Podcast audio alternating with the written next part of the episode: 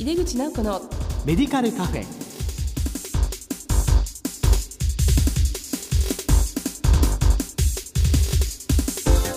こんばんは。帝京平成大学薬学部の井出口直子です。井出口直子のメディカルカフェ。この番組は医療を取り巻く人々が集い語らい情報発信をする場です。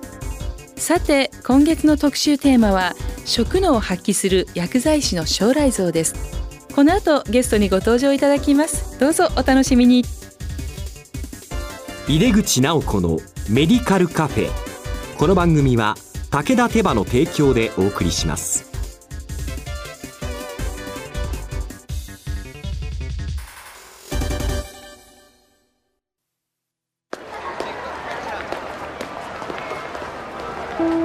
世界は大きく変化している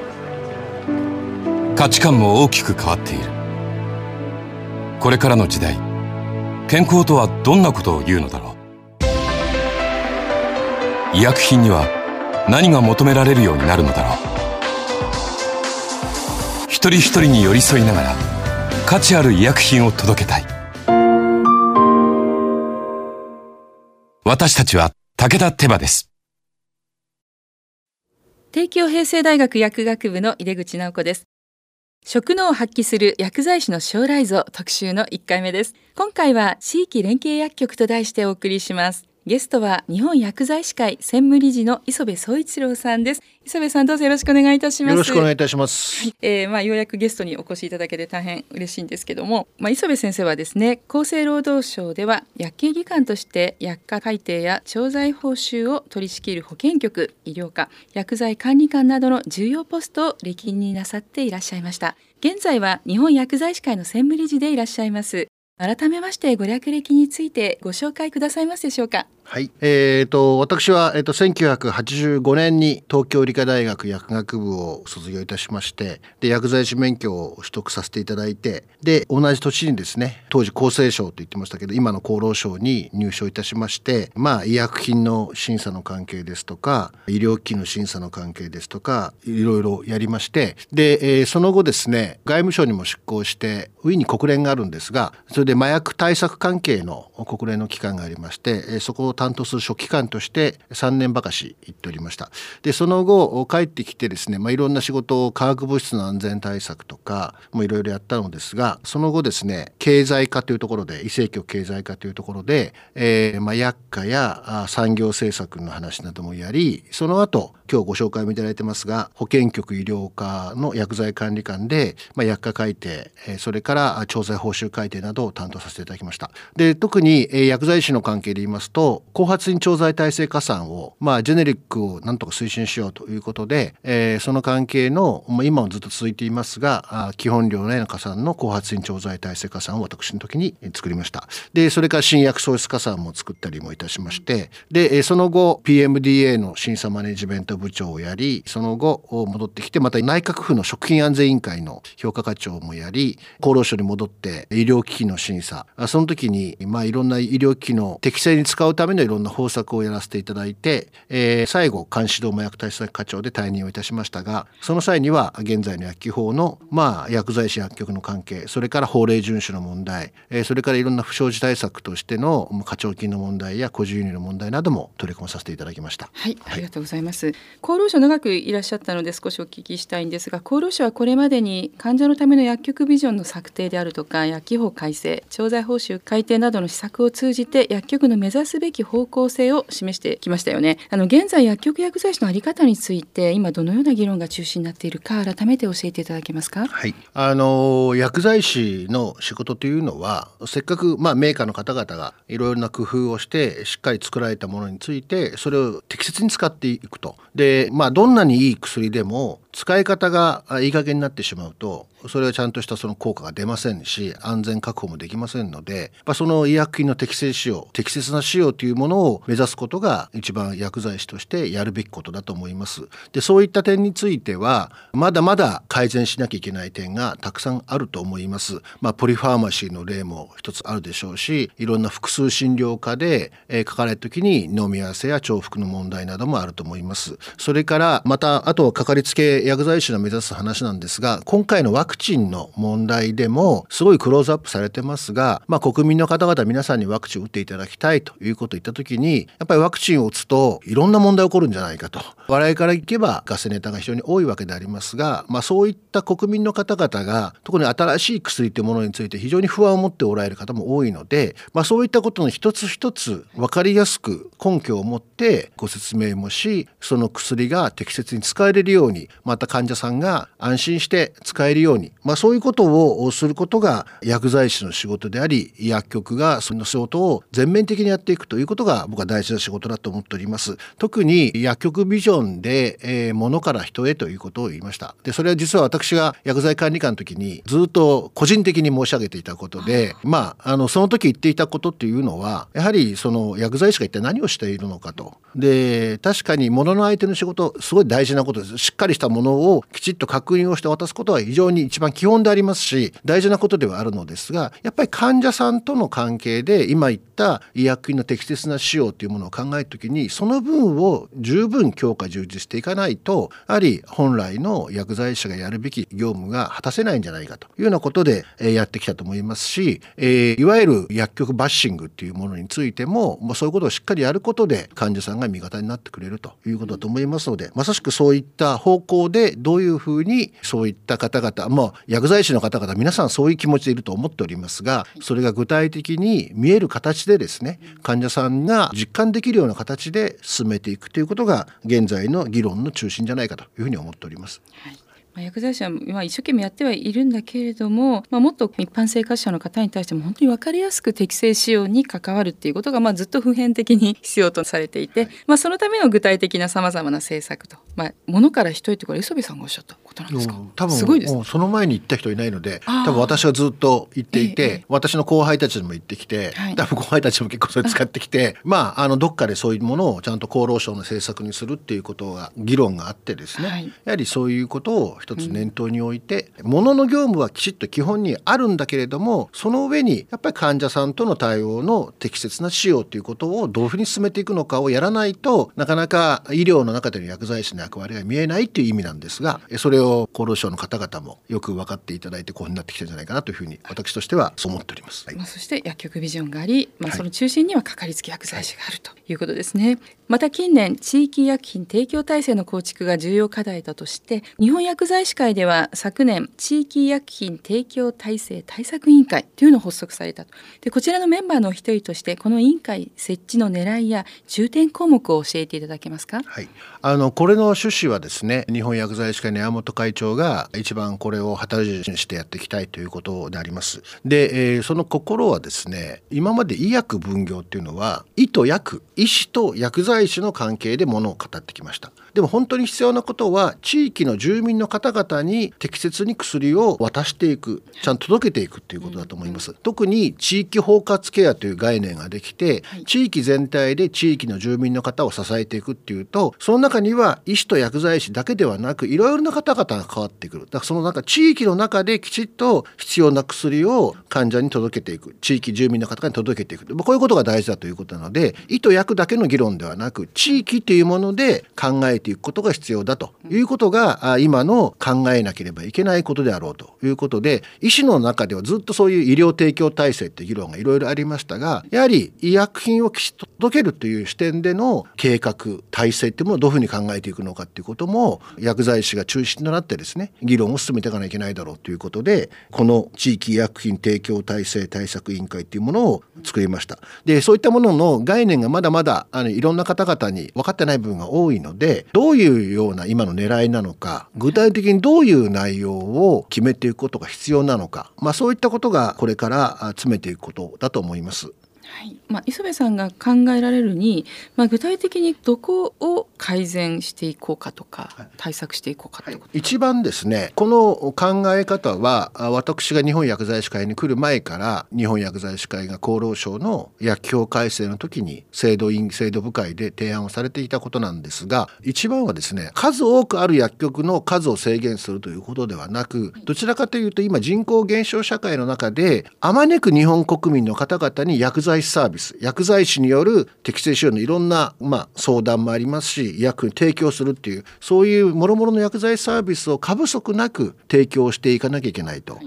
そうするとですねなかなか薬局がない地域だとか、薬剤師リソースが非常に少ない地域がたくさんございます。そういったところにどうやってその薬剤サービスを届けていけばいいのか、薬局を整備していけばいいのか、医薬に届けられるのかっていうことをいろんな地域地域の工夫をしていく必要があります。そういったものを整備をしていくっていうことを考えると、まあ、そういったことをどんな風にやっていけばつまり日本全国一律で考えればいいということではなくて地域の問題として行政と薬剤師会とが一緒になってですね、当然医師の方も入られて地域住民の方も入ってどんなふうにしたら地域として薬についての問題がなくなっていくのかということを考えていくことが大事でそういったものを地域地域で整理をしていくっていうことが必要だと思ってます。特に薬局の場合は医療法では医療提供施設という形で位置づけられていてまたあ処方箋応受義務とこれ薬剤師法ですが処方箋が持ってきた患者さんがいたらそれを対応して薬を渡さないといけない。届けなきゃいけない、まあ、そういった義務があるってことを考えると薬局は我々としては社会インフラであると。民間経営ではあるけれども公共財なんだと。公共財をどんなふうに整備をしていくのかっていうのは民間だけで考えるんではなくてやはり行政も含めた公的な計画として位置づけていくと、まあ、そういったことが地域で議論できるような形にしたいというふうに思っております。はい、今までこう、まあ、薬局はそういう概念でまあ立ってないわけですよね、まあ、それぞれの経営者の方がここに作ろうみたいな形なんですけども、まあ、そこにまあ一つ地域のまあ格差といいますかまあ、足りてないところがあって、まあ、社会的インフラとして捉えると、まあ、例えば認定とかをしながらこう調整していくっていうことですかね。どちらかというと多いところは必要な機能を持っている薬局があるんであればいいと。で問題なのはそういう薬局がそもそもない地域少ない地域が日本全国的には数多く起こってきているっていう問題の方が僕は大きいと思っていて例えばワクチンの問題だってワクチンがないじゃないかっていう議論もありましたし非常に問題意識で持ったのはダイヤモンド・プリンセス号があった時にですね、まあ、2週間ちょっと検疫の期間で乗客の方々が船の中にずっとおられました。で持病の薬がなくなって困るとなんとか届けてほしい。そういういうことがいつ何時日本の中で起こるかもしれないと、まあ、そういった時にどうやって必要な薬を確保をしてその地域住民の方々に必要な薬を届けられるようにするっていうことはもう都市部からちょっと離れるだけでそういった地域がいっぱい出てきているのでそういった問題を中心に考えていかないといけない。でどうしか都市部の場合には薬局ビジョンで出ております。薬局が持つべき機能が3つ出ています。かかりつけの機能。健康サポートの機能。それから高度薬学管理の機能。この3つの機能がその地域住民の構成だとか人口に合わせてですねちゃんと過不足なく提供できるようにしていくのかっていうことは都市部でも議論が必要な部分じゃないかなというふうに思います。じゃあそれをこう薬局だけで解決できる問題でもないというところなので、はい、まあ、行政とか、まあ、医療機関、まあ、そういうところと地域でやっていくっていうあの基本的にはですね当然行政が一番中心にならなきゃいけないと思います。つまり公的なものとして住民サービスの問題ですのでで当然それに関わる一番の主体は薬剤師であり薬剤師会であると思ってます。で医療機関の方もいろんな病院群の方々それから医師会の方々また歯科の方もあると思いますしそれからあと大事なのは住民の方々がいて何を望むのかということだと思います。で実は今年度もですね厚労省の方の予算で生育医療の関係でそういったものが必要なんではないかということで特に医療的ケア児の問題が非常にクローズアップされて医療的ケア児をちゃんと支援をしていかなきゃいけない。でもあの医療的ケア児の方々というのは使う薬も非常に難しいものがあったりその加工調整だけでも非常に苦労がかかりますが今まで医療的ケア児の支援に関してですね薬やる薬剤師とか薬局って言葉がほとんど出てこなかった。でいわゆる子供いわゆる本当小児の重症な患者さんを見てる病院とまあほぼそれだけで。でそれを地域でちゃんと支えられるようにしていこうという時にやっぱりお医者さんもいますし訪問看護の方もいるし、まあ、介護の関係もいるしそれから、えー、とやっぱり薬のことの問題で地域に帰れないっていう方々もいるので、えー、そういった医療的ケア児を支えていくような地域の体制そういうことを受けられる薬局の整備、まあ、そういったものをどんなふうに地域でやっていけばいいのかっていうのはそういうことを受けておられる薬剤師の方薬局の方まだまだ今少ないと思いますので必要な薬剤サービスを提供してて地域で支えるような形っていうものを作っていくことが必要で生育医療分野での地域医薬品提供体制をきちっと充実させていくっていう問題だというふうに思ってますのでそれはもうすでに厚労省の事業も始まっておりまして我々としても積極的にそういう対応していこうということで都道府県の薬剤師会ともいろんなそういうお話をさせていただいて進めていこうというふうに思っております。はいまあ、それがまあ一つとして、まあ、今後進めていくということですね。えー、この会で取り上げる課題はかかりつけ薬剤師薬局を基本としつつ薬機法改正で創設された地域連携薬局専門医療機関連携薬局、まあ、そしてまあちょっと、まあ、違いますけど健康サポート薬局の環境整備と施策の検討を行うほか医療計画への対応や薬剤師受給問題なども扱うということで。それもあり、はい、あの、はい、まさしく、えーと、今の薬剤師の受給の問題も、うん、まあ県単位で受給っていうものをどういうふうにできるのかっていうのはあると思いますが、少なくとも必要量必要な薬剤師の数、はい、それから必要な薬局の数っていうものは議論があると思います。からもう一つはただ薬局があればいいと。形上あればいいというものではなくてかかりつけの機能がどのくらいのボリュームでやれればいいのか。で具体的にどういう内容をどのくらいやれる薬局があればいいのか。それから健康サポートまあいろんな先ほどワクチンの話しましたけれどもまあ先生もスーパーフードもやられてますがまあいろいろな名前でかっこいい名前がついているものも なかなか中身がよくわからないっていうのもいっぱいあったりしてですね。そういうことに的確にその地域住民の方々のニーズにきちっと応えられるようなその相談の機能それはまあ健康サポートの機能ってことだと思いますがそれから先ほど言った医療的ケア児の場合は高度薬学関連の機能。あとがんの患者さんが在宅に帰られて、えー、難しい薬をいろいろ扱う時にどういうふうに対応したらいいのかっていうこともあるでしょうから、まあ、そういった機能がどのくらいその地域地域であるのか必要なのかそれから必要量を出してですね、はい、そういったことができる薬剤師がどんなふうに育成していけばいいのかまたそういったことがまたできる薬局をどういうふうに整備していけばいいのか、まあ、そういったことが中心の議論になると思っております。えー、ところでこの新型コロナウイルス感染症は薬局薬剤師の仕事にどのような影響を与えたと評価していらっしゃいますか、はい。はい、まあ、いろんな面で与えていると思いますがやはりやっておられる方々は非常に普通にやっておられるとは思いますがコロナ禍でもきちっと薬を届けるっていう意識は非常に高まったんではないかと。で、えー、多くのいろいろな事業者の方々が休業していく中でも当たり前のように開局をして患者さんがいる限り薬を届けなければいけない。それはコロナの薬だけじゃなくて持病の薬もちゃんと届けなければいけない、まあ、そういった意識が非常に高まったんじゃないかなというふうに思っています。でもともとは、えー、薬剤師のこういった関わる業務としては環境衛生の業務っていうのが非常にあったと思います、で環境衛生の業務は、まあ、学校薬剤師の業務などに始まっていわゆる手洗いとかうがいだとかご自宅の中の消毒だとか、はい、まあそういったことが必要だともう地道にやってきた活動でありますがどちらかというとその辺は行政もだいぶやってきたのでそれ以上にまあ薬届けるっていうことの意識が非常に強まった時期ではないのかなと。ダイヤモンド・プリンセスでもあの時でも全国の薬剤師からぜひ私が行って助けたいと。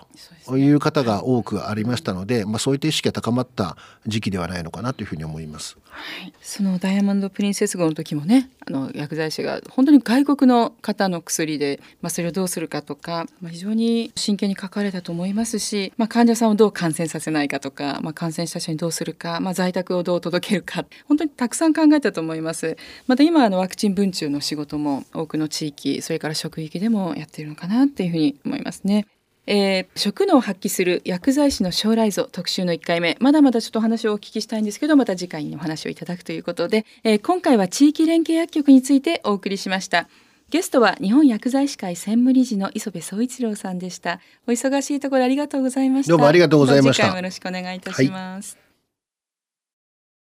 世界は大きく変化している。価値観も大きく変わっているこれからの時代、健康とはどんなことを言うのだろう。幅広いラインナップで信頼性の高い医薬品をお届けします。一人一人に向き合いながら、どんな時でも健康を咲かせる力を。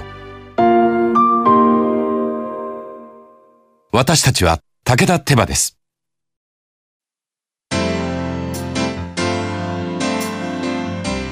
出口直子のメディカルカフェいかがでしたでしょうか？スタジオでは感染予防対策でマスク着用でアクリル板越しにお話ししました。地域連携薬局の認定制度も8月から始まりました。次回も磯部先生にご登場いただきまして引き続きお話を伺います。毎月第2第4木曜日夜11時30分から放送中の井出口直子のメディカルカフェ。次回は9月23日の放送です。それではまた帝京平成大学の井出口直子でした井出口直子のメディカルカフェこの番組は武田手羽の提供でお送りしました。